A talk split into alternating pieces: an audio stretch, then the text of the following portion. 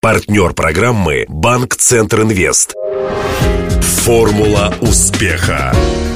Здравствуйте. У микрофона Денис Малышев, и это программа «Формула успеха», подготовленная совместно с Ассоциацией выпускников ЮФУ в преддверии столетия вуза. Сегодня в гостях у меня Галина Куликова, директор областного краеведческого музея. В 85-м окончила ИСТФАК, тогда еще РГУ, хотя мечтала быть экономистом. Годик-другой пробовала себя в роли учителя, несла свет исторического знания в массы студентов училища искусств.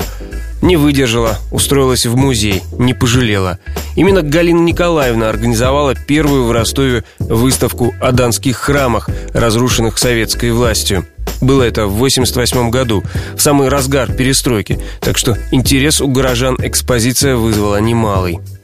Куликова отдала музею 27 лет жизни, прошла путь от научного сотрудника до директора и знает, сложилось у меня такое впечатление, практически каждый черепок, каждый негатив в коллекциях музея.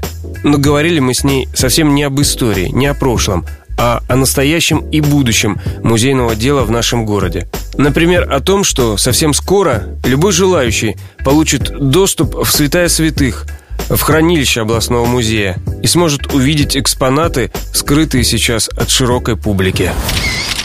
Интервью. Сегодня в фондах музея почти 400 тысяч предметов. Да, порядка 365 тысяч. Да, всегда было любопытно, какой процент доступен в течение года посетителям? Как ротация происходит? В нашем музее доступен э, порядка 6%. Стараемся менять, обновлять экспозицию, но все-таки в постоянном доступе, да, эти 6%. Все думают, что мы храним там что-то, нечто такое, что мы не хотим показать, и это что-то очень необыкновенное. На самом деле, вы знаете, хранится огромное количество массового материала. Из вот этих почти 400 тысяч у нас почти 200 тысяч это э, предметы археологии. И лучшие из них выставлены. Но огромное количество массового материала – это то, что в народе говорят черепки, там маленькие какие-то фрагменты, кусочки и так далее, которые никогда не будут выставлены, и они не должны быть выставлены. Это материал для исследователя. И исследователя интересует, скажем, даже не форма этого черепка, и, и не то, что он... А интересует там тесто, из которого этот черепок сделан, да, или место его находки, или он как сопутствующий материал каким-то основным находкам и так далее. Так же, как огромное количество э, документов, фотографий, фотографий, дублирующих, повторяющих друг друга, как-то расшифровывающих. Мы показываем одну фотографию из, скажем, какого-то огромного личного фонда, а 100 фотографий остаются как бы за чертой. Они интересны для тех, кто будет заниматься более глубоким исследованием. Но, конечно, стремиться нужно к э, увеличению доступа, потому что среднероссийский э, вот процент выставляемости 9%, и у нас фонды достойны для того, чтобы показать э, и больше. Вот, все это упирается, в общем-то, в нехватку площадей, помещений. Ну, то, о чем говорил министр Резван Резванов, да. областной министр культуры, угу. Александр Резванов, он как раз на днях и озвучил эту проблему, что экспонаты есть. Нет да, площадей, где можно да. выставить. Мы пытаемся это сделать. Мы пытаемся делать выставки пределами музея. По всей стране мы это делаем. Фонд, я так понимаю, пополняется ежегодно? Музейный фонд делится на две части. Одна из них – это основной фонд, вторая – научно-вспомогательный. Основной фонд – это подлинники, наиболее значительные предметы, их где-то порядка 233 тысячи. Основной фонд пополняется где-то порядка на тысячу единиц в среднем. Ну и вот порядка 150 тысяч – это научно-вспомогательный фонд, это копии, это предметы плохой сохранности. А бывали истории, когда посетители пытались что-то украсть? Конечно, посетители пытаются красть, да. И бывают случаи, когда это удается, и, наверное, все помнят, когда были украдены вот эти фалары золотые, к сожалению, утраченные. Конечно, такое случается. Это все зависит, понимаете, от системы учета, она должна быть четко настроена, от системы ведения ключевого хозяйства, и, конечно, системы безопасности, охраны. Это все тоже вопросы финансирования. Но сейчас с финансированием все хорошо? Ну, что касается охраны, то да. Для справки. Фалары – это золотые бляшки, которыми украшалась сбруя коня сарматского вождя. 14 подобных изящных вещиц были обнаружены под Новочеркасском в могиле древнего военачальника в 1962 году. В научном мире находка моментально стала сенсацией. Ничего подобного прежде археологам не попадалось. На уникальные артефакты претендовал Государственный Эрмитаж, однако донские музейщики убедили Министерство культуры оставить их в Ростове, о чем впоследствии и пожалели. В июле 71-го 7 из 14 украшений были похищены прямо с выставки. Ночью вор забрался в музей, высадив окно на втором этаже здания. Затем разбил витрину, не обращая внимания на сигнализацию, он сгреб 7 выставленных на обозрение публики фаларов. Два больших и пять малых, и ушел тем же путем. Похитителя поймали, когда тот пытался продать сарматское золото перекупщикам. Им оказался 23-летний безработный ростовчанин Василий Антюшин. Он даже не подозревал, какое бесценное сокровище попало ему в руки. Поэтому, чтобы легче было сбыть краденое, переправил древние бляшки в один кусок. Достояние мировой культуры перестало существовать, но, к счастью, осталось семь малых фаларов, которые нынче находятся в Ростовском музее краеведения уже под надежной охраной. Самое драгоценное, самое редкое за последнее время, что поступило в фонд. Ну, это не обязательно золото, может быть. Когда делаются выставки, то обычно эти выставки привлекают какие-то сразу интересные вещи. И вот в прошлом году мы э, в отделе русско-армянской дружбы мы делали выставку, посвященную медицине, и поступил довольно значительный комплекс предметов истории медицины.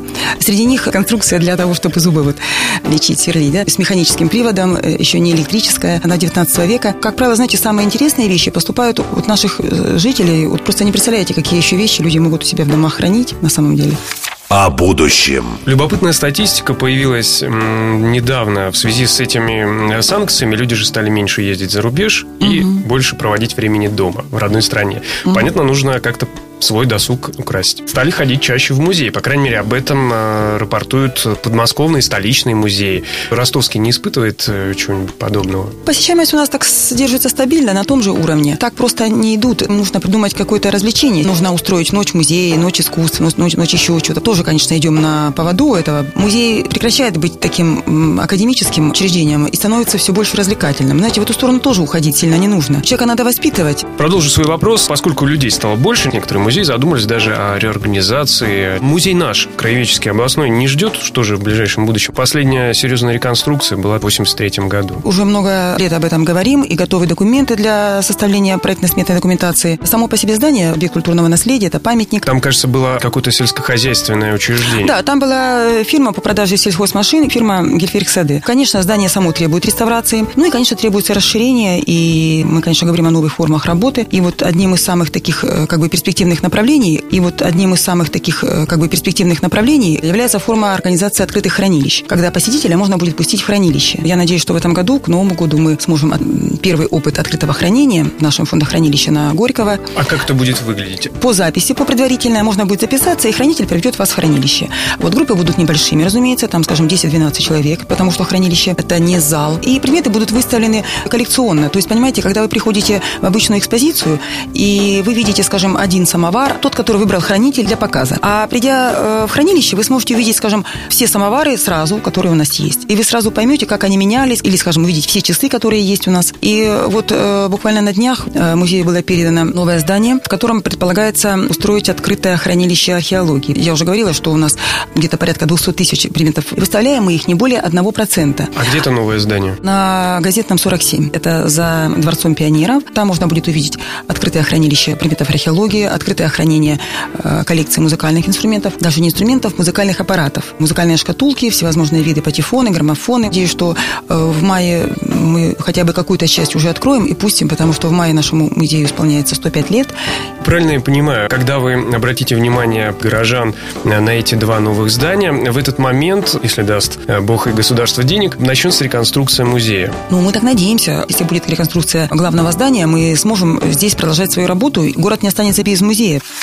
Сто лет ЮФУ. Есть фонды для того, чтобы показать историю университета. Будем делать выставку. Ну и кроме всего прочего, я думаю, что мы, конечно, будем помогать университету в устройстве музея университета, который планируется сделать на Большой Садовой 105 в главном корпусе. Как я понял, вы следите за жизнью Южного федерального университета. На днях написали заявление о вступлении в ассоциацию выпускников ЮФУ. Думаю, что это поможет как-то нам все-таки общаться, больше собираться. И это общение не будет ограничиваться только приходом в один из из выходных в мае на поляну, да? Возможно, для того, чтобы вот эти встречи были интересными, они, наверное, должны готовиться в течение года и должны быть какие-то тематические встречи. Вот мы в качестве, кстати, площадки для таких встреч предложили наш музей. И вот я, э, собственно говоря, думаю, что вот эта ассоциация должна помочь вот такому общению. Напомню, сегодняшним героем программы «Формула успеха» стала директор областного музея краеведения Галина Куликова – Беседовал с ней Денис Малышев, помогал в создании программы Александр Цыбенко. До встречи завтра в это же время. Формула успеха. Партнер программы «Банк Центр Инвест». Ваш бизнес набирает обороты, проходит опасный поворот. Теперь нужно получить кредит и вырваться в лидеры. Пока конкуренты буксуют, воспользуйтесь кредитами банка Центр Инвест. Оперативные решения с учетом особенностей вашего бизнеса.